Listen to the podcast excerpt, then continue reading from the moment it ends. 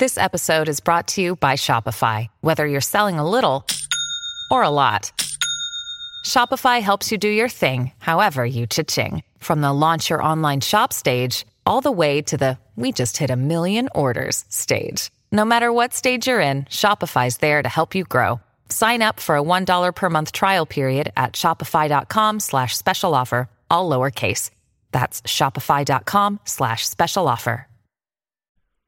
Salut à tous et bienvenue dans la seconde partie du résumé qui traite du livre La semaine de 4 heures de Tim Ferriss. Dans la première, on avait contextualisé un peu ce qui allait être développé par après, donc dans le résumé d'aujourd'hui. Si tu ne l'as pas encore vu, c'est le moment d'appuyer sur le bouton pause et de faire demi-tour. Et si tu l'as déjà vu, alors abonne-toi, mets la cloche, installe-toi confortablement et surtout reste bien jusqu'au bout parce que les 6 leçons d'aujourd'hui vont être très utiles si toi aussi tu veux te bâtir une semaine de 4 heures. Commençons sans plus attendre avec la leçon numéro 1, maîtrise tes peurs.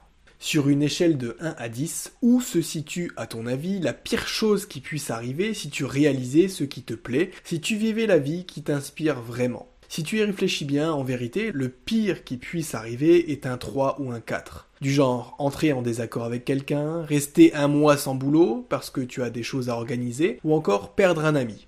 C'est tout. L'auteur raconte qu'à une époque, il avait pris un aller simple pour l'Europe. Il est parti à l'aventure et a traversé le monde entier, ceci sans se priver d'aucun luxe et sans se poser trop de questions.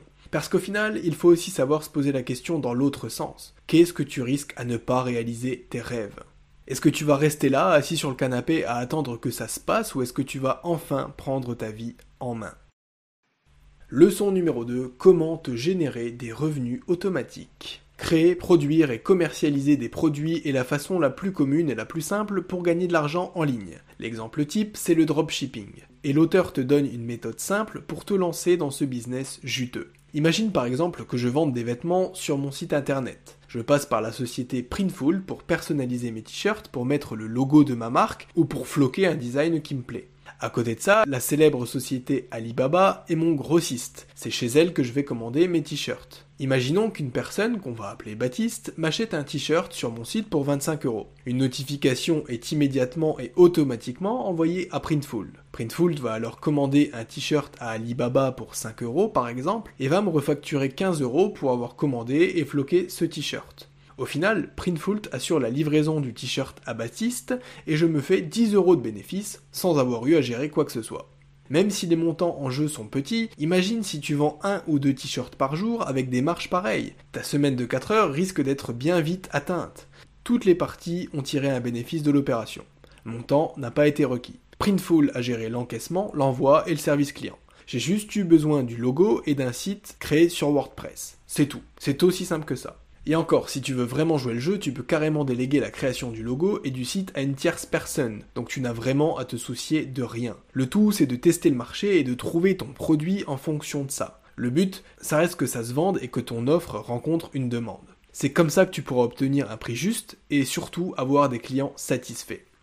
Tu pourrais aussi décider de vendre un truc spécialisé et hyper original, comme des nounours pour enfants roses avec trois yeux et quatre oreilles, en espérant faire la différence. Mais il y a peu de chances que ça se vende. En fait, ceux qui sont doués en business sont rarement ceux qui ont réinventé la roue. Donc automatise un maximum et arrête d'être au centre de ton business. Parce que si ton produit a du succès, il y a un effet d'échelle qui ne va pas te laisser d'autre choix que de tout automatiser pour gagner du temps et de l'argent. Admettons par exemple que tu tiennes un stand de limonade. Au début, il a un succès modéré, puis 10 000 personnes se mettent soudain à faire la queue. Si tu ne changes pas ton process et que tu n'automatises pas un maximum, les personnes ne voudront pas faire la queue, donc elles partiront. Si tu embauches deux personnes supplémentaires pour prendre le relais, tu vendras plus de limonade et tu feras plus de profits. Et avec ces nouveaux profits, tu vas pouvoir faire un peu de pub, donc en vendre plus, donc embaucher toujours plus de personnes, etc. Leçon numéro 3, soyez efficient et pas juste efficace. Beaucoup trop de gens considèrent que trier des papiers ou des emails compte comme une tâche productive juste parce que ça leur enlève un truc de leur to-do list. Sauf qu'à la fin de la journée, ils n'ont au final pas produit grand chose, sauf bien sûr si c'est leur métier, et c'est là toute la différence entre efficience et efficacité. On est beaucoup trop à se plaindre d'être trop occupé alors qu'on évite juste les tâches importantes, volontairement ou non. Dans ce contexte, l'élimination est la clé. Concentre-toi sur les fameux 20% qui produisent 80% de tes résultats. Ou pose-toi la question dans l'autre sens. Si tu devais arrêter 80% des choses que tu effectues au quotidien, qu'est-ce que tu jugerais utile d'éliminer?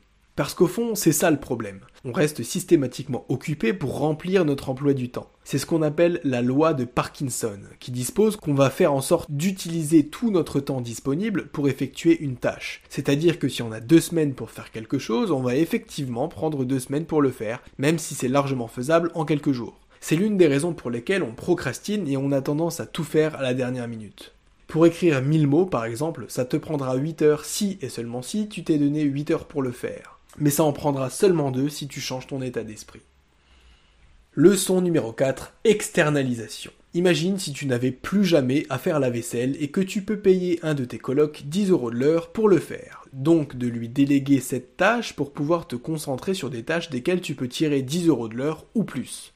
Pour certaines professions, comme coach par exemple, certains appels peuvent coûter jusqu'à 200 euros pour 15 minutes. Si c'est là ton cœur de métier, alors tu sais ce qu'il te reste à faire. Délègue la préparation de tes repas, tes tâches ménagères, automatise certaines choses et utilise le temps gagné pour mettre le focus sur ce qui a une plus grosse valeur horaire, donc ici tes appels clients.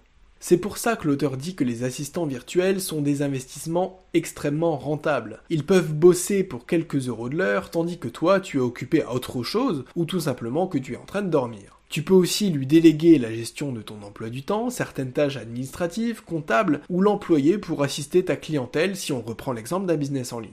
N'oublie pas malgré tout que déléguer des tâches est une chose, mais il va aussi et surtout falloir que tu en élimines certaines. Il y a des choses qu'on fait au quotidien et qui ne nous servent absolument à rien, comme scroller le fil d'actualité sur Instagram. On peut mettre ça en parallèle avec la matrice d'Eisenhower, dont on a parlé dans le résumé du livre Les 7 habitudes de ceux qui réalisent tout ce qu'ils entreprennent. Utilise ton assistant virtuel pour planifier les activités importantes mais non urgentes et lui déléguer tout ce qui est urgent mais pas important. Pour ce qui est à la fois urgent et important, fais-le. Pour ce qui n'est ni important ni urgent, élimine-le. Leçon numéro 5, calcule ton revenu relatif et pas ton revenu absolu. On en a déjà parlé un peu dans la première partie de ce livre, ne t'inquiète pas, je m'en souviens, je ne deviens pas sénile. Seulement, c'est un principe très important à retenir et c'est pour ça que je vais l'approfondir rapidement ici. Prenons l'exemple d'un médecin qui travaillerait 80 heures par semaine pour 100 000 euros par an. Ça donnerait donc quelque chose comme 25 euros de l'heure. À côté de ça, la fille de ce médecin s'est lancée sur internet et gagne 100 euros de l'heure pour 10 heures de travail par semaine. Au final, elle gagne beaucoup moins que son père, mais sa valeur horaire est 4 fois supérieure. Et des résultats pareils, tu ne pourras pas les atteindre avec un boulot où tu commences à 8 heures et où tu finis à 17 heures. Il te faudra forcément vendre un concept ou un produit, et en particulier en ligne.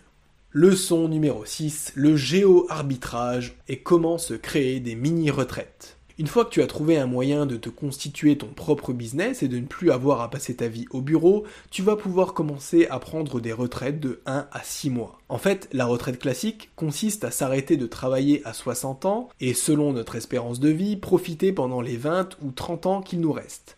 Premièrement, la méthode de Ferris te permettrait d'être à la retraite bien avant cet âge-là, et deuxièmement, il suggère d'étaler ces 20 ou 30 années tout au long de notre vie, parce qu'on en profite mieux quand on est plus jeune et pour profiter tout court, pour ne pas tout recevoir d'un coup une fois qu'on est vieux. Donc accorde-toi ce type de pause, de mini-retraite de temps en temps, et profite, fais ce qui te plaît, ou tout simplement parfaire le tour de plusieurs pays du monde. Après tout, aller faire bronzette sous les cocotiers est l'apanage du rentier, non? En plus, il faut bien se rendre compte que ce qui coûte le plus cher, ce sont les tickets d'avion et pas forcément le logement sur place quand on sait que pour le même prix qu'un Formule 1 en France, tu peux t'offrir une belle chambre avec vue mer à l'étranger. Merci d'avoir suivi la partie 2 de ce résumé jusqu'au bout. J'espère qu'il t'aura plu et qu'il t'aura permis de mieux comprendre comment devenir riche et plein de succès grâce au business en ligne. Si c'est le cas, n'hésite pas à liker, à partager et à t'abonner. C'était ebook, je te dis à bientôt pour un nouveau résumé. Ciao ciao